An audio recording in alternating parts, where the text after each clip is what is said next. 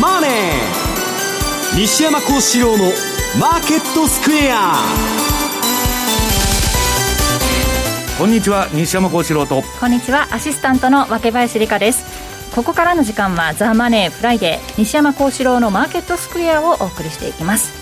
さあ西山さん、今日は38円安ということで5営業日ぶりに反落しました、はい、えー、今週は4営業日で1500円以上上げてたというところだったんですよね。バブルですね、えー、でこのバブルでね、はい、えー、っと近所の大学生が集まって就職の話と、えー、今面談とかやってんだってちょうど就職シーズンでこの6月までに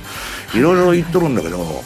お前らバカかと、うん、ウォール街に行けと。はいこんないい会社がねえぞと、うん、バブルで散々バブル作ってバブルで大儲けして、ね、はい、10億100億ボーナスもらって、でその自分らが作ったバブルが崩壊すると全部 FRB に買い取ってくれと公公的資金入れてくれと、はい、全部税金で賄ってくれるんですよ。国民等しくゴール街の負担をしてくれると、で駅だけはバンバン取れるんですよ、こんなねただ飯食っとるようないい業界ないじゃないかと、はいなんで金融行かないんだと。いう話なんですよね。でそれがまあ今あの行われていってまたまたバブルバブル作っとるんですよ、はい、どっちにしろこれまたまああのどこまでバブルやるのか知らないけど損したら FRB なんとかしてくださいと。いうだけの話ですから。いい商売ですよね。って私もまあその あの末端におるんですけど。いや私の損は誰もあの救済してくれませんよ、えーだけどでっかい会社に入りゃねゴールドマンとか JP モルガンが損したら大きすぎて潰せないと、救済してくれるんですから。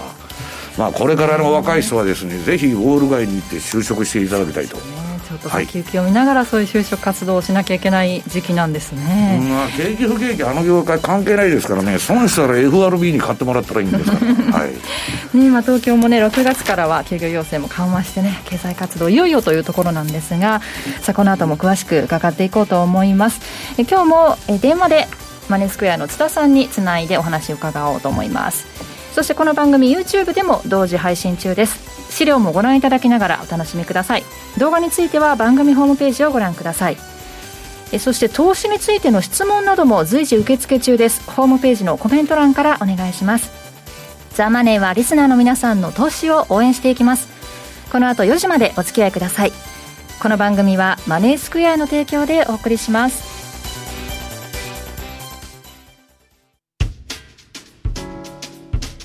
お聞きの放送はラジオ日経です。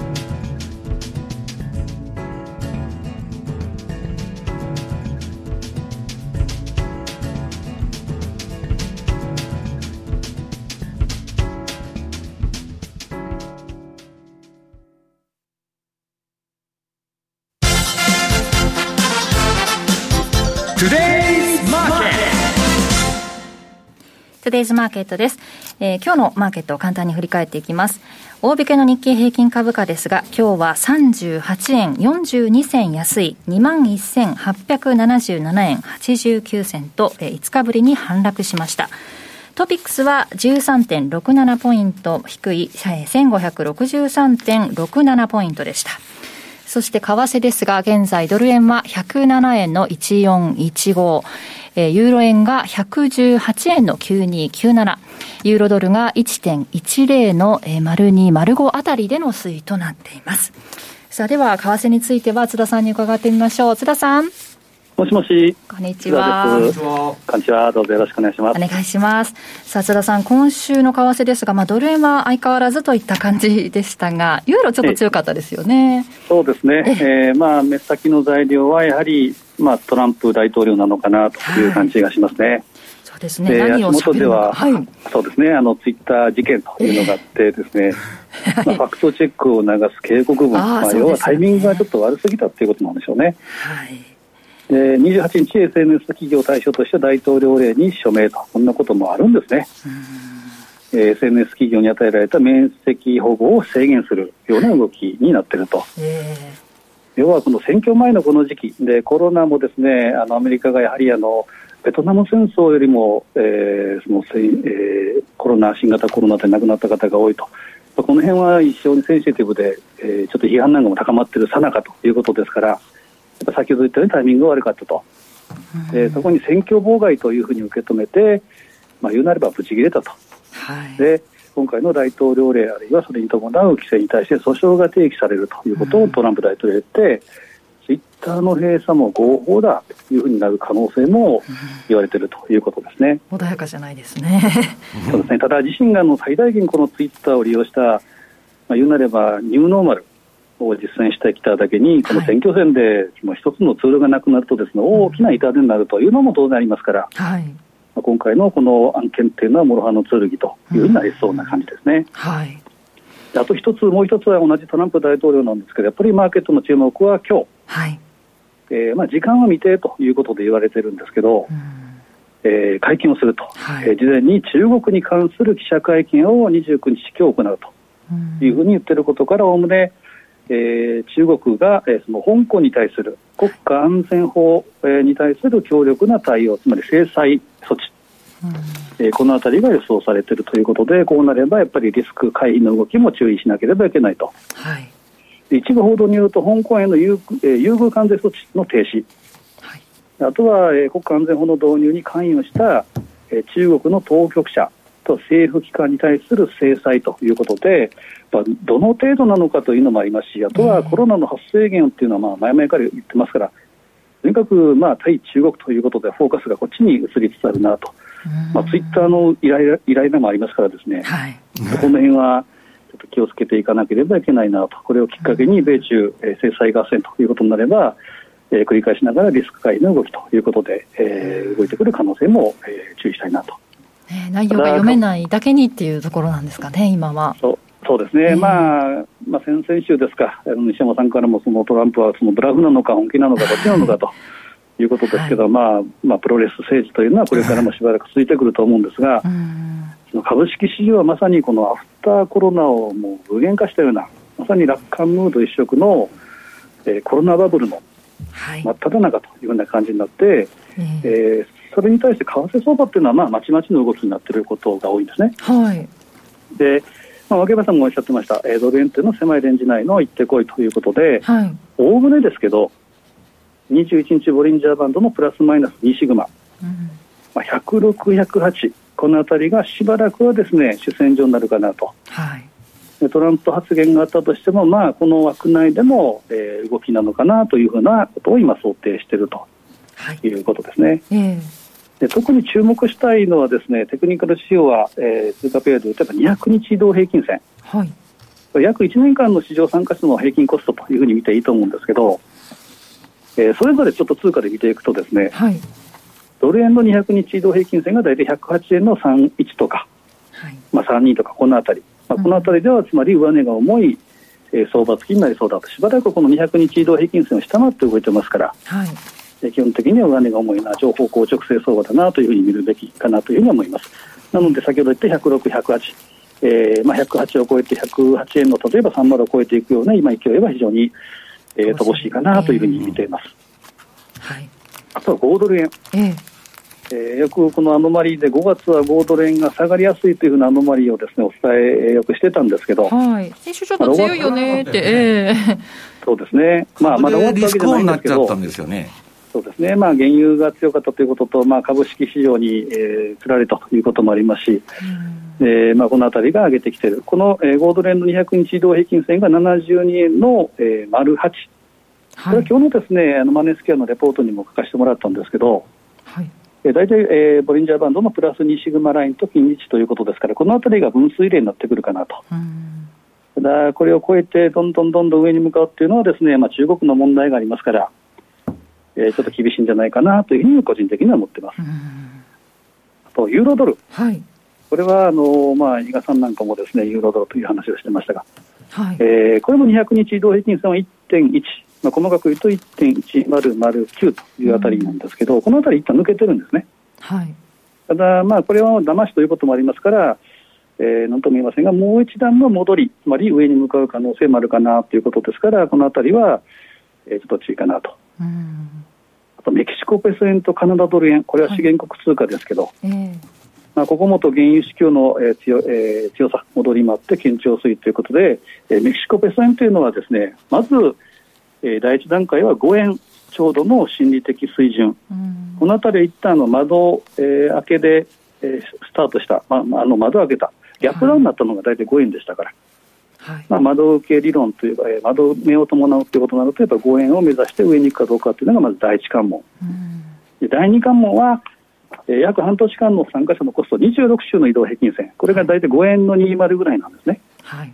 なので5円、ないしは5円20、このあたりを超えるかどうか、えーこのあたりがポイントかな。ただ、今、えー原油市況に、えー、連れ高ということですから、下値しっかりになってます。はいで一番注目したいのはカナダドル円かなというふうに思うんですね。ええーチャート的に見るとですね、そろそろ上値の重い、えー相場展開となるような時間帯かなと思うんですけど、えはい。ただチャート形状、特に冷やしチャートなんかで下値しっかりということの、えー動きになってますし、はい。上昇バンドオフということもありますから、えー見るとですね、75円から80円、はい。えーこのあたりが主戦場というふうになって、一番トラリティがワークしやすいんじゃないかなというふうに思うんですね。はい。で、来週3日水曜日、えーこれ BOC カナダ中銀の会合ということで、えー政策金利の発表、これはまあ、据え置きということが今の他との予想ですけど、はい。まあ、このあたりはまあ注目なんですけど、やはり材料は金融政策よりも、えー特にカナダ、まあ、メキシコも含めてですけど、はい。金融相場が大きいかなというふうに思うんですね。はい。で5月からの OPEC プラスによる日量970万バレルの協調減産、これが、まあ、相場の下支えというふうになっているので、まあ、下値しっかり、で上値がうまい、まさにトラリピが一番ワークしやすいうん通貨じゃないかなというふうに思うので、このあたりはですね、えー来週6月、えー1日の月曜日、はいえートラリピワンクリックでもですね紹介する予定なので、えええーぜひマイページから見ていただければなというふうに思いますね。そのトラリピのやり方などを6月1日にリリースされるということなんですよね。はいええそうですね。はい。でもう一つお知らせが津田さんの方からあるんですよね。はい、えーとですね、えーまあ、緊急事態宣言が明けてということにもなりますし、えええーしばらくですね、えーちょっと不定期といいますか、はいえー月水と、あとは金曜日の各週ということで、えー放送してた M2TV なんですけど、えええー基本6月からはですね、えー毎営業日、まあ、火曜日だけはか、えー各週になるんですけど、基本、ちょっと復活路線に入っていこうかなと。えー月曜日早々、若林さんと、えーご一緒させてもらいますけれども、はい。津田さんと担当します。まあ、西山さんにもですね、また、えー月出て、えー、一回出ていただいて、はい。えーちょっと、えー詳しく深掘りしたいなというふうに思いますので、ぜひ。ラジオは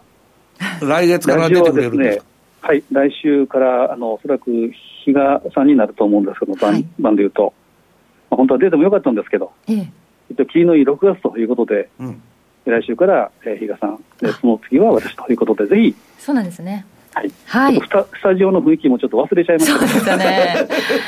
早く戻りたいです。ええお待ちしております。引きこもりが長いですそうからねですね引。きこもってますから、はい。うん元気な姿を拝見できるのを楽しみにしておりますので。はい、こちらも楽しみにしてます。はい。よろしくお願いします。はいはい。どうも津田さん、ありがとうございました。どうもありがとうございました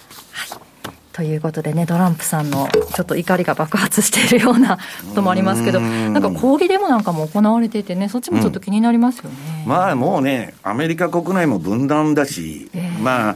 えー世界経済で言うとね、まあハイパーグローバリゼーションと言われて、はいまああの、アメリカがそれでね、中国がまあむちゃくちゃなまあ世界の工場になって伸びて、アメリカの製造業空洞化しちゃって、で、金融で食やいいってやっとったんですけど、それもリーマン危機で終わっちゃってね、金融資本主義も。もうニッチもサッチもいかんのですよ。で結局は資本主義っていうのは中間層がいて成り立つあれなのに、まあこのコロナ禍でね、はい。世界の10億人から20億人の中間層が貧困層に転落するというのがもう定説になっとるんですけど、まあそんな中でね、人心が荒れていって、まああいつが悪い、こいつが悪いっていう話ばっかりになってくるんですよ。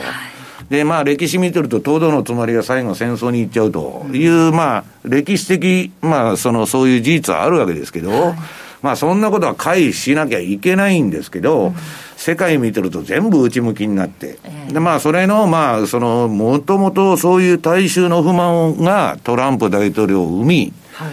ジョンソンを生み、うん、で、イギリスは EU から出ていった、もうブロック化なんですよ、世界は。日本はね、アジアは、私アジアでまとまらないといけないと思ってるんですけど、はい、アジアのリーダーって中国じゃないですか。うん入れてくれるのがいいと。まあ日本人かや変わり目が早いんで、今アメリカについとるけど、コロッと多分つくと思うんですけど、だって、せん、あの、第二次世界大戦終わるまではアメリカがけしからないってバンバンやっとって、コロッと変わっとるよ。はい俺はサラリーマンみたいなもんなんですよ、そこら辺は。で、まあ、それは上司が変わったら、あの、はい、そうですと。いうパターンになると思うんですけど、まあ、それはともかくね、はいまあこれあの、今日も相場、若林さん久しぶりに下げたと、まあ今あの、日経の先物のララージだとか、あの、ダウ先もちょっと売られてるんですけど。えー、5月ではね、8%上昇したということなんですね、うん、だけどまあ、あの、上がる理由わかんないんですけど、下げる理由がわかんないんですよね。今日なんで下がってんのと、いや、トランプが言ったっていつでも叫んでるじゃないですか。で、何が悪材料出てても上がってたわけですよ。でね、結局ね、えー、その心っていうのは一つだけで、資料の1ページ、これまあいつでも持ってきてる資料なんですけど、連銀のバランスシートが拡大しとるんやと。はい、ね、一ヶ月、あ、数ヶ月でですよ、この、えー、コロナ始まって、えー、バランスシート一気に2倍にしたと。な QE123 なんてもう霞んじゃってるんですから、どんだけ金ばらまいてんだよと。で、えー、それと同時に財政出動の方も数兆ドルの支出を出してきたわけですよ。もうジャブジャブでしょ、はい、金で金でジャブジャブで行き場のない金が、うん、で、まあ、えー、っと、失業者も連邦政府と州から給付、給付金もらってですね、もう30以下だったら、給付金もらってる方が収入が多いと。で、それはナスダック行ったれと。いうノリの相場なんですよ。で、これね、次が面白いしろ、今日の話のトピックスなんですけど、これ、はい、消されちゃったのも、2ページ目にね、はい、明林さん、FRB のバランスシート、今2倍にしたんですよ、この数ヶ月で。それで7兆ドルなんですよ。はい、で、そっから、これからですよ、えー、FRB のバランスシート130兆ドルまで。うん、えー、っと、7、7、7兆ドルってい。うと、749兆円。バランスシートが今、はい、それがですね、このままあの株が下がるとバブルを支えないと実体経済もみんなあの中央銀行につけ回してますんで、なんとかしてくれると、パウエルなんとかせ黒田なんとかせそういう世の中ですから、はい、そうすると、まあ、その、不良債権が、えー、またできたと、CLO がね、ジャンクになったと、FRB 買い取れやと。はい、それやってるとですね、一体 QE インフィニティと。だってあの、パウエルさんが言ってるんですよ。無限大介入だと。いや、無限大ってそんなこと可能なんですかと。どこまで行くんですかっていうことを、えー、っとね、ドイツ銀の、まあ、あるアナリストがですね、分析しとったわけです。はい、こっからどこまで QE インフィニティ、はい、この FRB の金の、えー、ばらまきは続くのかと。うん、と今の、749兆円、日本でいう、日本円でいうと、まあ7兆ドルからですね、130兆ドルってことは、まあ一計になるのか。一計4980億円か、日本でいうと。はい、なんじゃそらと。株なんか下がるわけないじゃないですか。一計円までポートフォリオを増やすんですよ、これから。いや、これは、冗談でなしに、このバブル経済ずっと支えて株上げていこうとしたら、こうなると。はい、だって実体景気、不景気なのに株も何も上げなきゃいけないんですから。で、不良債権全部買い取らんならんと、これから。ってことは永遠に上がるのかってことになりますよ、ね、上がるっていう人が多いわけですよ。えー、そういう人が今買ってるの。だから私今日なんで下げてるのと、えー、永遠に上がるんじゃねえのかと、そこは。いう話なんですよ。はい、で、これってね、若林さんね、もう、その、どういうんですか？普通の経済とか循環とか何のために経済学者なんかいらないじゃないですか。これからね、1件円でも 2, 2件円でも、ポートフォリオ拡大していったら景気いいんですから。はい、ね？で、MMT でみんなに配りゃいいじゃないですか。若林さんも月100万もらえると。はい、文句ないでしょう。で、全然印刷、あの、臨転機いくら、あの、回して金ばらまいてもインフレにならないって言っとるんですよ。ならみんなに金くれたらいいじゃないですか。だけどね、コロナで人もの金全部止まって生産も止まってる。例えば、私が農家でね、給付金月に100万やる、あの、くれるっつったら、作物の生産なんかやめますよ。休んでて金もらった方がいいでしょう。それって物がなくなってインフレになっちゃう。まあ、そうなったら何もやってももうアウトなんですけど、こういう政策も。ただ今のところは永久に上がるんだという、えー、極めて楽観的なですね、はい、えー、相場になってるわけです。そうするともう政治家もいらないし、何もいらねえと、経済学者なんかいらねえと。ただ私が日銀の総裁やって臨転機腐るほど回してね、えー、金ばらまいてたら永久に株株価と経済は上がっていくと。これが新しい資本主義だと言っとるわけですよ。いや、これがニューノーマルって言われてもですね、それ、ソ連の計画経済と一緒じゃないですか、言っとることは。ね？国が管理して経済をずっと右肩上がりにしていくと。はい、旧ソ連崩壊しとるじゃないですか。まあ、こんなもんはもう消されちゃってるんですけど、これ株が上がったからこのレポ、あの、レポートが消えたのか、あまりにもやばい話だから消しちゃったのか知らないけど、まあそういうことでね、そうすると、まあ笑い話のような次の SP500 の予測通り私も相場やらないといけないのかなと思ってるわけですよ。はいね、これから10年間株式市場はリセッション、景気後退も下落もないんですよ。うん、なぜなら、あの、フェッド連銀がですね、ずっと何とかしてくれると何とかしとるじゃないですか。はい、今今7兆ドルまで倍に 数ヶ月でポートリオを、うん、えー、拡大して、両立てですよ。負債と資産を両方膨らましていくということで、と、株はこれから10年、若林さん、この軌道で上がっていくわけですから、うん若林さんも仕事なんか辞めちゃって、えー、SP500 のインデックスだけ買っときゃいいんですよ。はい、あと家で寝てたらいいと。こんな素晴らしい世の中が実現するのかと。私も胸を躍らしとるわけですよ。で、もう一つは株だけでは不安だから土地も買っておこうと。ね ?FRB が何とかしてくれるんですから。そうすると、えー、こっから10年上がると。で、まあ、あの、サンフランシスコでは5億円以下の物件っていうのはもうなくなるらしいんで、今1、2億の物件でも買っときゃですね、若林さん。10年経ったら5億になるわけですから、買わな損じゃないですか。だから、これも買おうという運動が今行われてるわけです。なんとかしてくれると。もう我々働かなくていいんですよ、これから。SP500 とあのアメリカのサンフランシスコの土地さえ買っておけば、FRB が何とかしてくれるんですから。だけどね、若林さん、そんなことを成り立つと思いますか？どっかの時点で、ほころんでくるのかなという恐怖心も、いや、だからそれだったら毛沢東だってスターリンだって英雄になってますよ、今頃。いや、だから私はね、この世にただ飯なんてことがあんのかと。ウォール街行ったら嫌なこともたくさんあるわけですよ。さっき冒頭に言いましたけどね。ウォール街行きゃいいんだと。だけどみんな3年で辞めちゃう。うん、辛くて耐えられないと。はい。で、それはまあともかくとしてですね、そういう中で今の相場が、えー、展開されてると。そうすると、えー、そんなバカなと。ね、企業業績も悪いともうボロボロじゃないですか、どこも。うん、で、株だけ世界中上がっとると。ね。で、それは需給相場で FRB が緩和してるんだから当たり前だと。はい、もうコロナも終わりだとこれで、えー、もうどこもあの、都市封鎖解除してるじゃないかと。経済活動が再開された上にですよ。これまだまだ FRB が1兆円まであの、ポートフォリオ増やしてくれるわけですから、株が下がるわけじゃないんですよ。はい、で、どんどん買おうと。みんな言ってるわけです。で、えー、そうならいいんですけど、今のところね、大恐慌以来って言ってる。まあ確かにあの、ものすごい、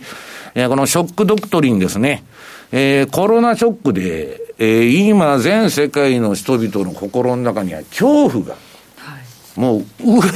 あの、植え込まれてますから、もう、通常の経済活動に戻るのはかなり難しいんですよね。で、あのー、スペイン風邪みたいに第2波が来るとか今度かまた今言ってるんですけど、あれ第2波じゃないんですよ。スペイン風邪っていうのは変異したんですよ、第2弾は。毒性が上がって、たくさんの死者が出たと。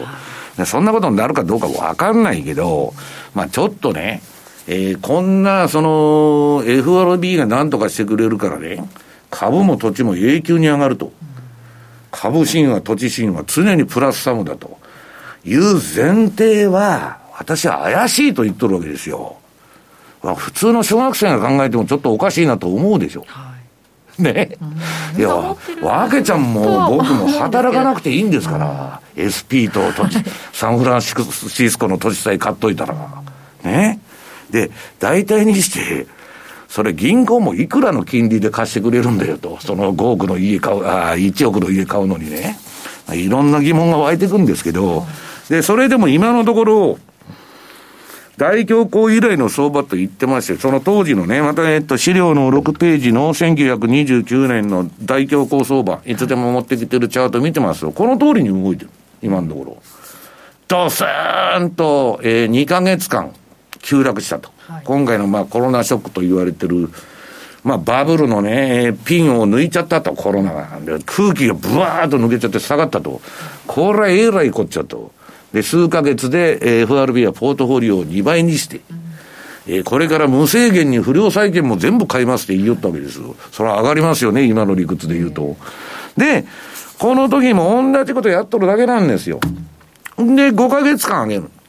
そうすると5ヶ月上げるわけですから、またこれから、えー、この、なんだっけ、3月からリバウンドに入ってですね、日本もこの大恐慌通りのチャートになるとは思いませんけど、まあ、うまくいけば5ヶ月ぐらいリバウンドするでしょうと。はい、問題はその後なんですよ。だから、まあちょっとね、えー、そんなその何、ただ飯みたいな世の中がね、来るのかなと。で、これでやってたらもう PR も何もそも関係ないわけ。企業業績なんか関係ないでしょ。はい、FRB がどんだけポートフォリオを運動するかというだけの話なんですよね。だからまあ、極めてね、もう、えー、私が見てたらね、これ、旧ソ連が崩壊する末期みたいな話なんですよ。本当に。だから、こんなんでいいのかなと。いや、もっともそれでね、私だってこの業界にいるんですから、株が永遠に上がってくれるっていうことは、凄まじくハッピーなんですよ。だけど、ちょっとそんなことは起こりそうもないなというのがですね。で、大体ね、今、私はちょっと思ってるのは、私、この業界入ってね、最大の、うん、今、恐怖感を持ってるんですよ、相場に。なぜかちょっとね、歴史の本を読みますと、80年に1回、80年サイクルで、強行だとか革命だとか暴落とか、必ず起こっとるんです。はいで私はね、レーダーリオンの派遣サイクルを今週のレポートでいろんなところに書いて紹介したんですけど、もうアメリカは下り坂に向かってるなと、さっきのトランプのね、言動だとかやっとることを見たら、もう終わっとるということですよ。ということだと思うんですけど。はい、以上、トゥデイズマーケットでした。はい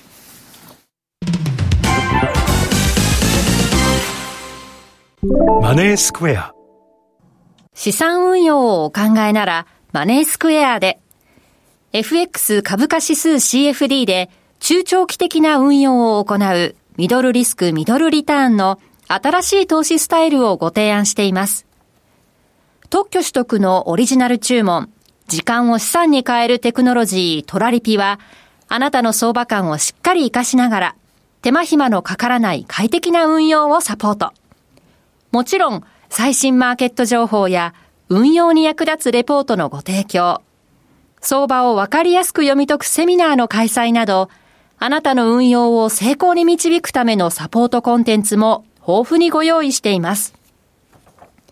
今、マネースクエアでは、米ドル円、カナダドル円、メキシコペソ円の北米3通貨に注目しています。この3通貨をトラリピでお取引するとボーナスポイントがもらえるお得なキャンペーンを開催中。まだマネースクエアの口座をお持ちでないという方は、ぜひこの機会に口座開設をご検討ください。マネースクエアでは、これからもザ・マネー西山幸四郎のマーケットスクエアを通して、投資家の皆様のお役に立つ情報をお届けしてまいります。毎日が財産になる。株式会社マネースクエア。金融商品取引業、関東財務局長、金賞番号第2797号。当社の取扱い商品は、投資元本以上の損失が生じる恐れがあります。契約締結前交付書面をよくご理解された上でお取引ください。お聞きの放送は、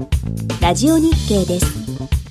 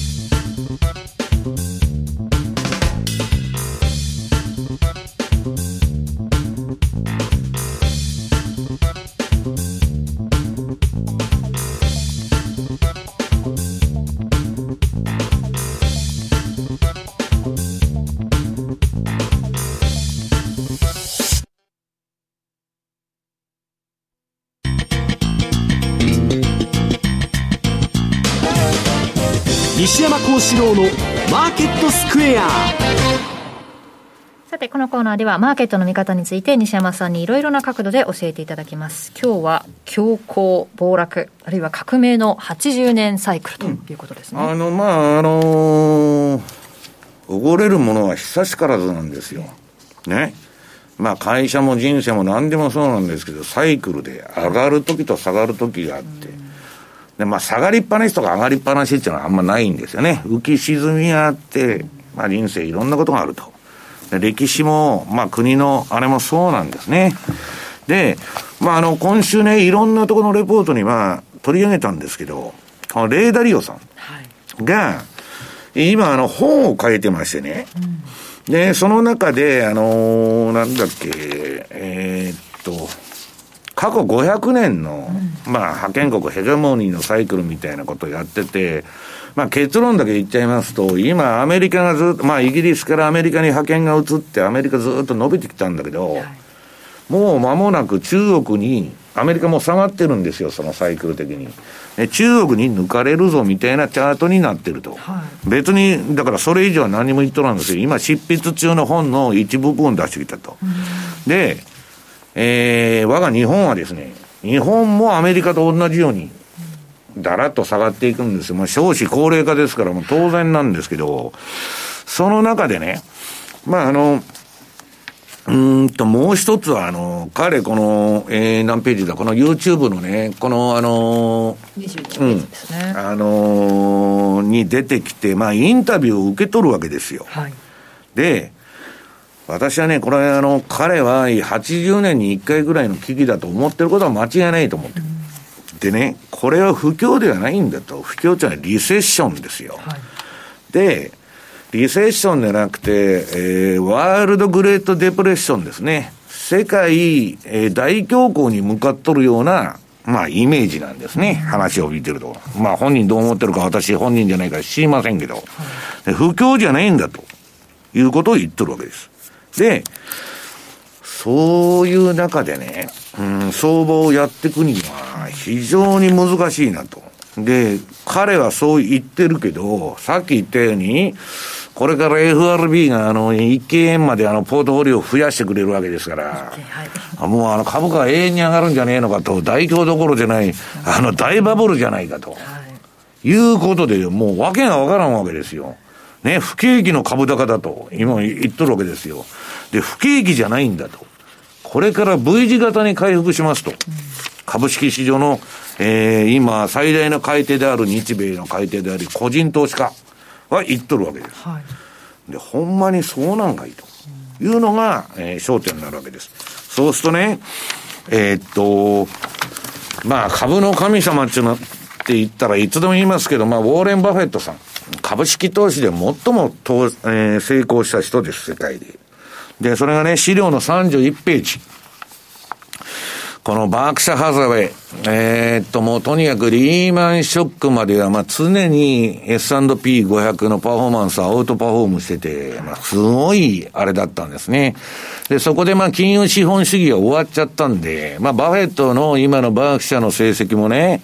SP500 とまあ別にインデックス買ってんのと何にも変わらんと、えー、バフェットの会社のバークシャーハザウェイを買っててもそ、そんなに変わらないわけですけど、で、このバフェットさんは、この1月期に、含み益の持ってる株の47%半分を失っちゃったと。大ショックじゃないですか。ね。で、ゴールドマンもね、ただ同然で、えー、金融危機の時に、まあ、もらったか買ったか知らないけど、あのその株も8割売っちゃったんですよ。で、このね、あの、えー、万年強気の代表みたいに言われてるバフェットが、ものすごい損切りだとか液出しとかして、現金今バンバンバンバン増やし、積み上げとるわけですよ。なんかおかしくありませんかと。だって、これからね、1件円まであの FRB のポートフォリオが増えたら、株上がるじゃないですか。全然逆のことしてるじゃないですか。で、私はね、相場の大底というのは、総悲観にならないといかんと。V 字型回復なんて言ってるうちはですね、さっきの底を打ちをないと、そのリバウンド局面では必ずそういう話になる。でね、私んとこにもまあ、わーわー言ってくる人がいてですよ。お前こんなあの臨転機回しとるのに株なんか下がるわけないと。ね、私が言ってることは頭おかしいんじゃないかと。ね。で、二番底なんかもう誰も来ないって言ってるぞと。はい、ね。言うわけですよ。で、じゃあ、ちょっと調べてもらおうっつって、あ、これね、今ね、今の資料は、あの、私の尊敬する、えー、日本経済新聞社の前田正隆編集員が、えー、に作ってもらった。はい、いただいた資料。で、次もそうなんですけどね。じゃあ、まあ、日経平均に特化して、1985年以降、36回の大商い相場があった。今、アメリカがコロナバブルでコロナ給付金で30以下の人が一斉にナスダックの株買いに来たと。日本もそうですよ。すごい増えてるんですよ。今、個人投資家のわけないんで、とにかく、あの、口座開設はパンクするわ、もう3月は大商いと。それで、大商いした後に、若林さん、はい、相場がどうなったかっていうのを、前田さんは調べてるわけです。そうするとね、2番底は7割の確率で大商いの後来る。要するに、バーッとバブルで、ドーンと落ちて、おしめやと。やっと安くなったと。買いやと。一緒に一回の買い場だと買いに来た人が、ぶん投げる結果になってる。7割は。4か月目からは。はい。で、3、3分の1は、2番底が来なくて、さっき言ったように、あの、永久にあの、サンフランシスコの土地とかね、SP500 みたいに上がっていくと、い、うことも言えるんですけど、3分の1はね、ダメなんですよ。で、私がね、もうあの、そこがないとか何とかかんとか言う人がたくさんいるんですけど、えー、っと、これも前田さんにいただいた資料で32ページ。まあ、そのうちゲストで来てもらおうと思ってるんですけど、えー、っとね、ダウ平均の動きで、これまあ今回のコロナ禍の、えー、ショック相場が、えー、これ32ページの資料、オレンジ色で、で、リーマンの時、えー、IT バブル崩壊の時、で、29年の大恐慌の時とチャートが出とるわけですよ。はい、で、一発目の下げの後、まあ、大概戻したりするわけ。あるいは緩慢な相場やってると。で、下げっていうのは3波か5波で構成されて、通常相場は。ABC と下げるか、1、2、3、4、5と下げるか、はいまあ、いろんなパターンがあるんですけど、いずれにしてもね、若林さんね、これ長いこれからの相場、まあここ、この3年間ぐらい見渡すとね、まだ野球で言ったら、1回か2回なんですよ。9回まであるんですけど。はい、で、まあ先ほど言ったように FRB がですね、1件円までポートフォリオを拡大すると思ってる人はですね、株は可愛いと。黙ってあの、今サンフランシスコの土地をすぐ買いに行くべきです。で、そう思わない人はね、やっぱり慎重にストップロスを入れて、まあ何が起こっても大丈夫なように。えー、相場に対するね、心構えつうか、えー、レーダリオが言うような世界がもし到来するとしたら、はい、そこはね、じゃあその中で自分はどうやって生きていくのかとか、何をして生きていくのかとか、どういう運用をやっていくのか。で、えー、そのレーダリオさんのね、過去500年のそのビッグサイクルによると、日本はこれから衰退期に入るんです。で、何のために我々が運用をやってるかというと、衰退、国と一緒に落ちていきますではダメなんです。自分の頭で考えて何をしようかと。そのための保険が運用なんですよ。だだから円の価値がなくなると思ったら、ドル円買やいいし、円安にかけりゃいいし、いろんなまあ金買うとかね、いろんなヘッジの方法はあるんですけど、まあ株もその一つですし、まあ不動産も一つでしょうけど、それはどこで買うかというタイミングが問題なんですよ。いやいや、そのために運用っていうのはやってるんだと、基本的に。だから、まあみんなサラリーマンとかなんか制御を持っておられる方がね、えー、日本人はほとんどだと思うんですけど、はい、まあその自分の会社がダメになった時、えー、あるいは国ごとなんかおかしくなった時と、いうののヘッジをするためにね、いろんなことを考えて運用っていうのをやってるんだと。で、何にも考えない人はですね、えー、先ほどのあの FRB が何とかしてくれますんで、えー、10年間これから全部上がっていく不景気もね、あんなレポートがドタと出た去年のね、エイプリルフールに出たレポートなんですけど、その途端にバブル崩壊しとるじゃないですか。だから、まあ相場はね、悲観の中で始まると言うんですけど、まだ総悲観というね、ことには全くなってないと。このコロナのこの惨状の中でね、V 字回復と言っとるわけですから。それはまだそこは打たんだろうっていうのは私の認識なんですけど、いや、私のその見通しが外れてですね、永久にあの、先ほどのチャートのように上がっていくのも、なんらおかしくない。で、私は今、マーケットニュートラルっていう方法しか取ってないのは、もう冒頭仕様が冒頭しよう、あの、暴落しようがですね、絶対死なないというポートフォリオを作ってるわけです。だからまあ、ちょっとね、こんな需給でもう、そのめちゃくちゃな世の中になってるんで、はい、もうやったもん勝ちでしょ、うん、ウォール街は。だから、どんどんやってくるんですよ、こういうことを。で、トランプだって選挙勝ったから何でもするんですよ。な、ツイッターでも、あの、廃止だと。ね。そういう、えー、時代はですね、見てると、一次大戦の時にも二次大戦の時にもずっとあったわけです。で、えー、政府に逆らったことを言う人はですね、全部駆逐されていくわけですよ、その時代は。だだんだんね、そういう足音がレーダー利用でないけど、聞こえてきてるんじゃないかなと。いう気がね、えー、なんとなくするなと。いうことなんですね。最近始めたかという方もたくさんいらっしゃるようですからね、そういうちょっと長いスパンでの情報っていうのも、うんだからあの、相場始めるのは何も悪くないし、うんはい、その損して授業料を払うのもいいんですけど、ね、勉強しないと、うん、だって医者になるのにね、若林さん何年かかるんですかちゃんと勉強してインターンして、7年も8年もかけて医者になるんですよ。相場っていうのは金持ってるだけで誰でもできると。だから無防備で言っちゃうと、丸裸にされちゃいますよと。いうことなんですね。だからもう慎重に慎重にね、えー、運用というのはもういつも資産管理の上に成り立ってるんだということで、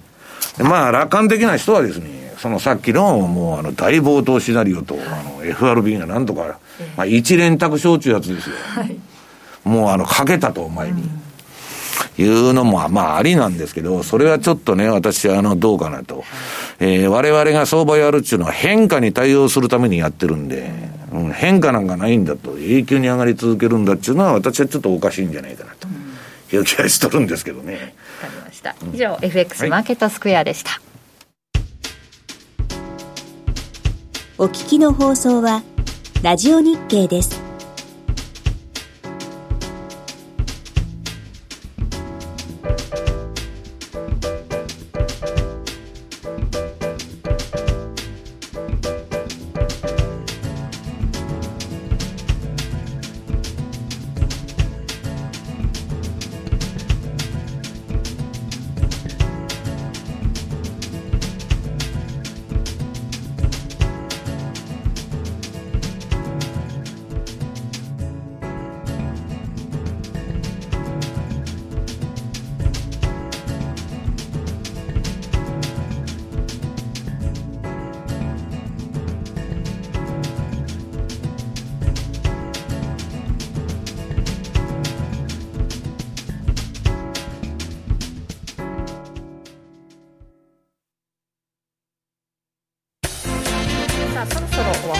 間なんですが最後にはい、あのねえっ、ー、と資料のこれ37ページ、はい、ちょっとあのこのね国が介入してきて国家管理の相場の答えっていうのはもう出てて、はい、アメリカの30年代日本の90年代以降